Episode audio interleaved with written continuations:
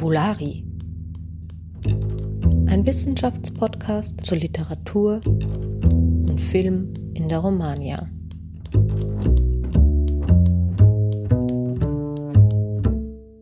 Hallo und herzlich willkommen zu einer neuen Folge Fabulari. Mein Name ist Theresa Hiergeist und ich habe heute eine ganz besondere Gästin, nämlich Stefanie Meyer. Hallo Steffi. Hallo. Viele von euch kennen sie, weil sie nämlich auch bei Fabulari interviewt und sie hat dort einige Folgen schon gemacht und niemand sagt so schön wie sie, Fabulari, ein Podcast zur Literatur und Film in der Romagna. Ja, vielleicht haben manche die Stimme tatsächlich wiedererkannt. Ich weiß es nicht. Wir werden es sehen. Du bist eben nicht nur eine Fabulari-Mitarbeiterin, sondern du promovierst auch. Und das möchten wir heute unseren HörerInnen ein bisschen näher bringen, an welchem Thema du sitzt. Magst du dazu ein paar Worte sagen? Äh, ja, sehr gern. Also ich bin eben jetzt seit zwei Jahren, ein bisschen länger, am Romanistikinstitut und bin da in den Literatur, aber auch Medienwissenschaften in den Spanischsprachigen tätig. Und mein Dissertationsprojekt beschäftigt sich mit der mexikanischen Literatur des 21. Jahrhunderts. Und ein bisschen konkreter beschäftige ich mich da mit Autorinnenschaft. Also ich sehe mir an, wie der Begriff Autorin konkret im Mexiko des 21. Jahrhunderts diskursiv verhandelt wird. Also ich sehe zum einen mir an, wie schaut es aus in der Literatur und äh, zum anderen aber auch drumherum. Also was wird darüber gesagt und inwiefern beeinflusst es dann auch vielleicht unsere Lektüre der Bücher. Hm, wie bist du denn auf dieses Thema gekommen? Also warum Autorinnenschaft und warum ausgerechnet Mexiko? Ja, das war ein relativ langwieriger Prozess, muss ich zugeben. Kennt vielleicht die eine oder der andere auch bei der Dissertationsprojektsuche, also bei, bei der Themensuche. Oh ja. Mir ist irgendwie bei meinen eigenen Lesevorlieben irgendwann unangenehm aufgefallen, dass die sehr männlich geprägt ist. Also alle meine Lieblingsautoren waren damals, also muss man jetzt bewusst nicht gendern, weil es eben Männer waren. Und ja, ich wollte es dann irgendwie ändern und habe dann irgendwie probiert, eben äh, auch mehr Frauen zu lesen. Und der lateinamerikanische Kontext hat mich da schon immer interessiert. Und ja, mehr und mehr war dann für mich klar, dass ich vor allem auch ein feministisches Thema angehen will. Also dann habe ich äh, begonnen, mich für die feministischen Literaturwissenschaften zu interessieren und das Thema hat sich dann in mein Dissertationsprojekt entwickelt. Und äh, anfangs habe ich einfach generell mal recherchiert und relativ schnell bin ich dann immer wieder auf Mexiko gestoßen, einfach weil es da sehr viele Projekte gibt, die sich mit schreibenden Frauen spezifisch auseinandersetzen. Wir können auch gleich nochmal drüber sprechen, ob das jetzt diskriminierend ist, wenn man sich dann spezifisch nur mit einem Geschlecht oder einem Gender auseinandersetzt. Ähm, aber das war irgendwie so auffallend, dass ich dann eben in, in Mexiko gelandet bin mhm. und eben auch gerade diese, diese ganze Debatte darüber, soll man jetzt das Geschlecht oder Gender berücksichtigen, soll man es nicht berücksichtigen, was ist jetzt weniger diskriminierend? Das waren so Fragen, die, die einfach immer wieder aufgekommen sind und deswegen habe ich mich dann auch konkret dafür entschieden, den Begriff der Autorschaft oder Autorinnenschaft da nochmal, wie soll man sagen, mich näher damit zu beschäftigen einfach. Mhm. Du hast gerade gesagt, es gibt da einige Projekte zu Autorinnen und auch diese Debatte um das Geschlecht in der, bei der Autorinnenschaft. Magst du dazu ein paar Worte sagen? Mhm, ja, gern. Also im lateinamerikanischen Kontext gibt es sowohl Stimmen, die sich aussprechen dafür, dass man das, wie soll man sagen, Geschlecht oder auch Gender nicht berücksichtigen soll, wenn es jetzt um Literatur geht. Also bekannte Stimmen wie äh, Diamela Eltit oder Fernanda Trias haben sich zum Beispiel öffentlich äh, mehrmals für eine Entbiologisierung, eine Desbiologisation de la Letra, also der Literatur ausgesprochen. Während es dann aber in Mexiko zum Beispiel auch sehr viele Projekte gibt, die einen bestimmten Fokus auch darauf setzen. Also da gibt es zum Beispiel Podcasts wie Hablemos Escritoras, wo eben dann spezifisch Autorinnen interviewt werden. Die haben gleichzeitig auch irgendwie äh, eine richtige Enzyklopädie dann auf ihrer Internetseite gestartet, wo man äh, außerdem auch manche der Bücher direkt erwerben kann. Also es ist ein recht umfangreiches Projekt. Dann gibt's äh, andere Podcast-Projekte wie Ingravida, die ähnliche Ziele verfolgen. Es gibt Online-Archive, wo einfach Autorinnen gesammelt werden. Und ein ganz spannendes Projekt ist zum Beispiel auch die Mapa de las Escritoras Mexicanas, wo der Versuch gestartet wurde, alle aktuell schreibenden Autorinnen mit mexikanischer Nationalität auf einer Google Maps-Karte zu vereinen. Also da gibt's wirklich zahlreiche Projekte, die aber alle spezifisch eben sich auf Autorinnen fokussieren. Hm, also die schreibenden Frauen sind derzeit wirklich im Zentrum auch der Aufmerksamkeit und da wird versucht, so eine gewisse Visibilität zu schaffen. Und in diesem Zusammenhang wird dann auch das Konzept von Autorinnenschaft neu verhandelt oder rückt ins Zentrum. Ja, ein Stück weit kann man das sicher so sagen. Es wird zwar nicht immer explizit darauf hingewiesen, dass jetzt da Autorinnen äh, interviewt werden beispielsweise und nicht Autoren, aber es äh, kommt dann trotzdem indirekt sehr häufig vor, wenn eben zum Beispiel von Diskriminierungserfahrungen gesprochen wird oder was anderes, was auch äh, sehr stark bemerkbar ist, ist, dass da irgendwie starke Solidarität auch zwischen den äh, unterschiedlichen Projekten gibt und große Dankbarkeit, dass auch jemand sich dem, dem Thema quasi widmet und ein Projekt schafft, das jetzt die Visibilisierung da sowohl von den Schwierigkeiten als auch von den Erfolgen quasi der Autorinnen irgendwie genauer untersucht und auch einer breiten Öffentlichkeit zugänglich macht. Und ja, also warum ich mich dann konkret auch mit dem Autorinnenschaftsbegriff quasi auseinandergesetzt habe, ist irgendwie dann ein persönliches Interesse auch, wo mich äh, schon immer Texte interessiert haben, die irgendwie so ein bisschen was Metafiktionales vielleicht haben, die vielleicht auch äh, autoreflexiv oft sind und da wird das dann auch sehr häufig verhandelt und wie soll man sagen, also wenn man jetzt an den Autor denkt in der Literaturwissenschaft, dann kommt einem wahrscheinlich zuerst mal sofort in den Kopf, dass der Autor ja eigentlich schon längst tot ist. Also ich nehme da gerade Bezug auf den Tod des Autors natürlich vom Barth, aber da hat sich gleichzeitig auch äh, eine neue Forschungsbereich dann aufgetan, wo viele neue Begriffe entstanden sind, die eben alle den Autor, die Autorin nicht mehr unbedingt als die Person aus Fleisch und Blut natürlich wahrnehmen, aber eher als eine diskursive Konstruktion. Also etwas, das durch die Worte entsteht und das aber dann sehr wohl auch den Lektüreprozess beeinflusst wenngleich auch natürlich der Text im Zentrum steht und der die Leser in den eigentlichen Interpretationsprozess starten muss. Aber ja, das begleitet das Ganze natürlich trotzdem. Mhm. Also wenn ich es richtig verstehe, dann hast du mehrere Dimensionen von Autorinnenschaft. Also einmal hast du die Autorinnen, die in gewisser Weise auch im öffentlichen Raum präsent sind und in Interviews und dann eben auch in diesen Projekten äh, visibilisiert werden. Auf der anderen Seite hast du Thematisierungen von Autorschaft in äh, Fiktionen? Ja, genau. Das ist vielleicht auch ganz spannend, wenn man sich dann generell mal die Frage stellt, wenn man jetzt vom Autor, also mit großen, mit Großbuchstaben geschrieben spricht äh, und nicht gegendert eben, von wem spricht man dann eigentlich? Und da kommen natürlich gewisse Ideen, Vorstellungen, Bilder automatisch in den Kopf, die eigentlich fast ausschließlich recht androzentrisch geprägt sind. Also wenn man da zum Beispiel an das große Genie denkt, das irgendwie zurückgezogen, gottesgleich aus dem Nichts heraus Strauss nur durch seine Genialität eben äh, ein ganz besonderes Werk schafft, dann kreuzt sich das ein Stück weit auch mit äh, gewissen Stereotypen, zum Beispiel zur Weiblichkeit, die man natürlich jetzt nicht unterstützen muss, aber die trotzdem nach wie vor auch präsent sind in einem patriarchalen System. Und da gibt es auch zahlreiche Arbeiten dazu, die dann eben so gewisse Oppositionspaare zum Beispiel gegenüberstellen, ja, also zwischen dem Originellen und dem Alltäglichen oder zwischen dem Individuellen und dem Kollektiven, wo das eine natürlich immer männlich und das andere weiblich besetzt ist. Ob man diese binären Oppositionspaare jetzt wirklich weitertragen soll, ob das sinnvoll ist aus einer feministischen Perspektive, ist wieder eine andere Diskussion. Aber das ist was, was mir generell sehr häufig aufgefallen ist, dass man da schnell ein bisschen in einer Zwickmühle gefangen ist, weil einerseits gibt es diese Diskriminierung und das heißt, man muss sie auch beschreiben und man muss mit ihr arbeiten und andererseits ist man dann aber schnell bei denselben Begriffen, die diese Diskriminierung überhaupt hervorbringt. Also das ist ein ganz schwieriges Feld, auch sich da immer wieder neu zu positionieren und immer wieder äh, stoße ich da auch an meine Grenzen. Hm. In dieser Zwickmühle bist ja nicht nur du, sondern auch die ja. Autorinnen.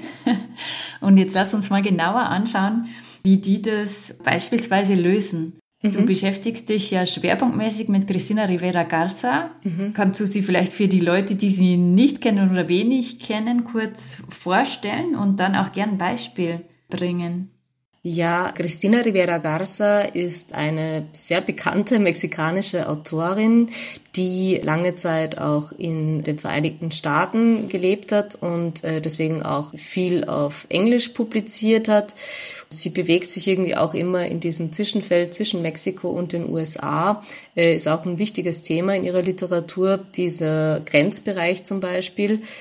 Und ja, es ist eine sehr spannende Autorin, weil sie sehr viele verschiedene Genres bedient. Also sie schreibt Gedichte, Essays, Romane, äh, ist sehr aktiv auch im Internet, also auch auf Twitter und hat einen eigenen Blog. Sie persönlich wertet das eben auch als einen Teil ihrer Literatur und beschäftigt sich mit wirklich wichtigen und politisch relevanten Themen auch. Unlängst zum Beispiel durch ihr Buch El Invencible Verano de Liliana, wo sie den Femizid ihrer Schwester aufarbeitet. Und eben auch gerade Gender ist was, was sehr häufig in ihren Büchern thematisch vorkommt. Mhm. Okay, du hast uns auch einen Ausschnitt mitgebracht. Ja, ich werde heute was vorlesen aus La Cresta de León. Das war so der erste Roman, äh, mit dem ich mich dann intensiv auseinandergesetzt habe und äh, wo mich Rivera Garza dann in ihren Bann gezogen hat, wenn man das so sagen kann. Ja, der Roman ist aus mehreren Gründen interessant. Also die Hauptfigur ist ein Arzt, der anfangs irgendwie so sämtlichen männlichen Stereotypen entspricht und dann aber ähm, gleich am Anfang des Buches eben kommt es zu einer unerwarteten Begegnung eben mit einer Autorin, die plötzlich vor seiner Haustür steht an einer regnerischen Gewitternacht und dann verändert sich sein Leben schlagartig. Ich werde dann gleich auch nochmal mehr erzählen, was dann wirklich passiert und äh, wie dieser Wandel dann bei ihm vorgeht. Aber jetzt erstmal die Leseprobe.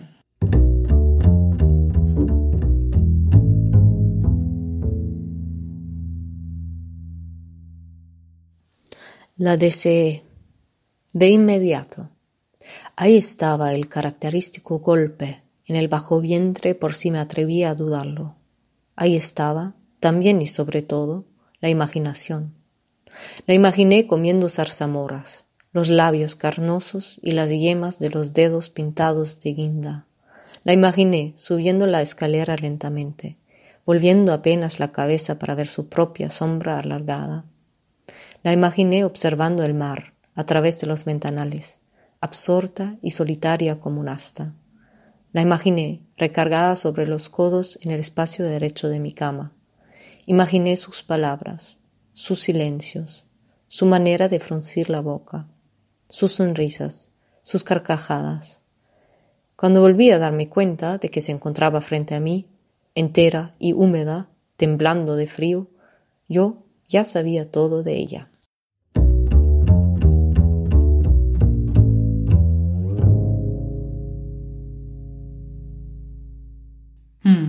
Dankeschön. Ähm, was liest du aus diesem Ausschnitt jetzt heraus?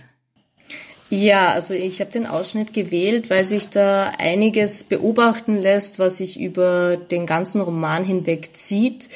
Zunächst mal ist es sehr auffallend, also da steht jetzt diese Frau vor seiner Tür, es ist kalt, sie zittert ja auch und er äh, gefühlt ist da irgendwie minutenlang damit beschäftigt, nur sich vorzustellen, äh, wie sie jetzt da in seinem Bett rumliegt und äh, ja, wie auch immer.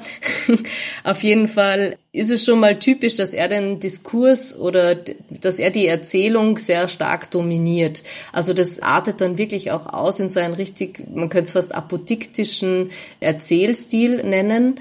Und äh, das drückt sich auf verschiedene Art und Weise aus. Also zunächst mal hört man sehr oft eben nur seine Stimme, also es sind sehr wenige Dialoge oder gibt den anderen Figuren kaum Raum in der Erzählung.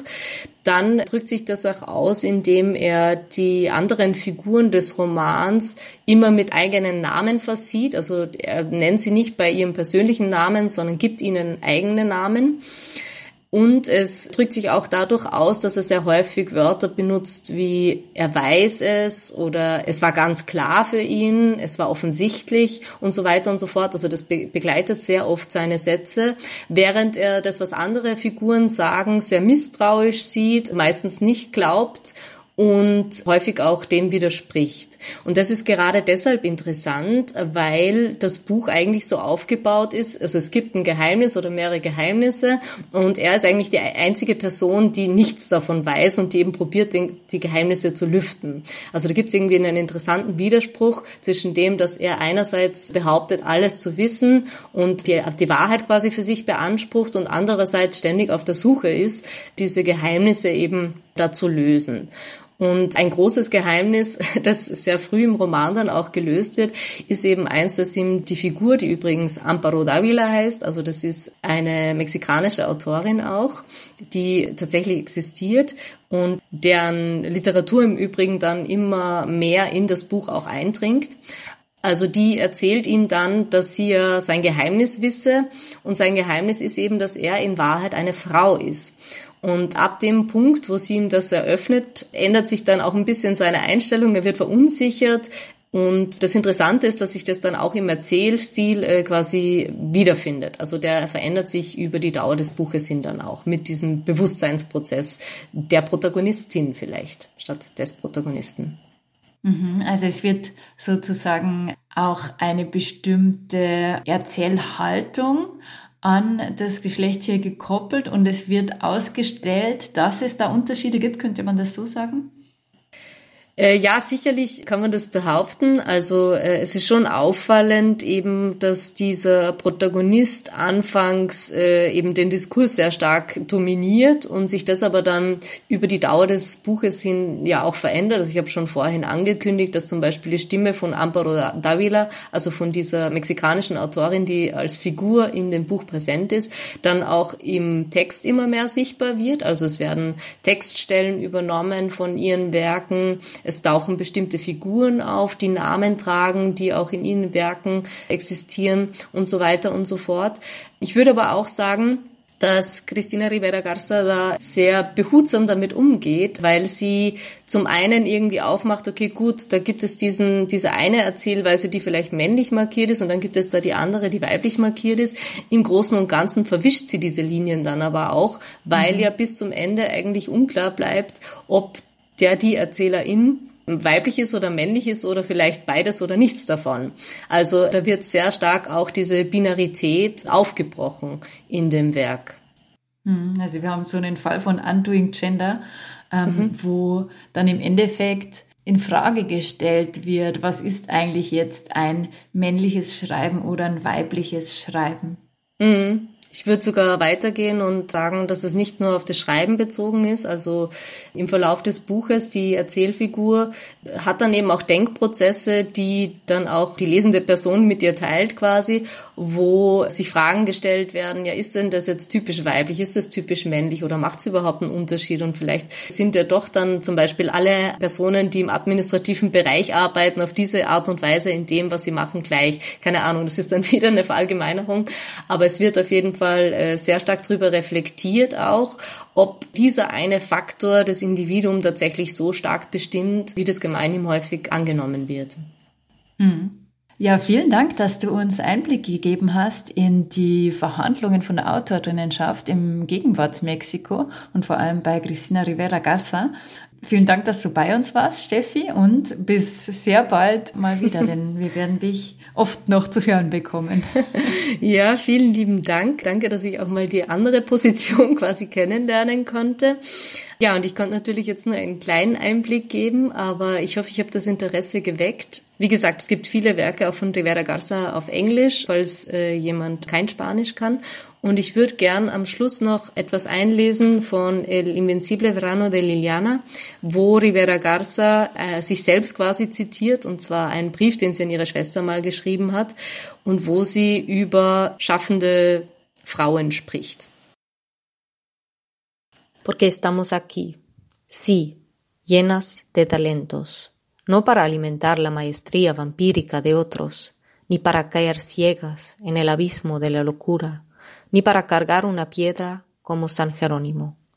Estamos aquí con el peso encantado de la existencia y la ligereza, la ligereza plácida del sueño, porque tenemos muchas cosas por decir, hacer, pensar, repensar, recrear, porque nuestro punto de vista es nuevo para una historia que lo ha negado, usurpado cientos de millones de veces, porque tenemos que decir ya, basta. Ni el dogma del amor, ni el de la fama, ni el del dinero van a poder destrozar algo mucho más firme e inocente a la vez. El deseo insensato, tímido, arrebatado por vivir, por vivir y por crear otro vivir, algo más hermoso, algo más justo. Para eso es la voz y la mano.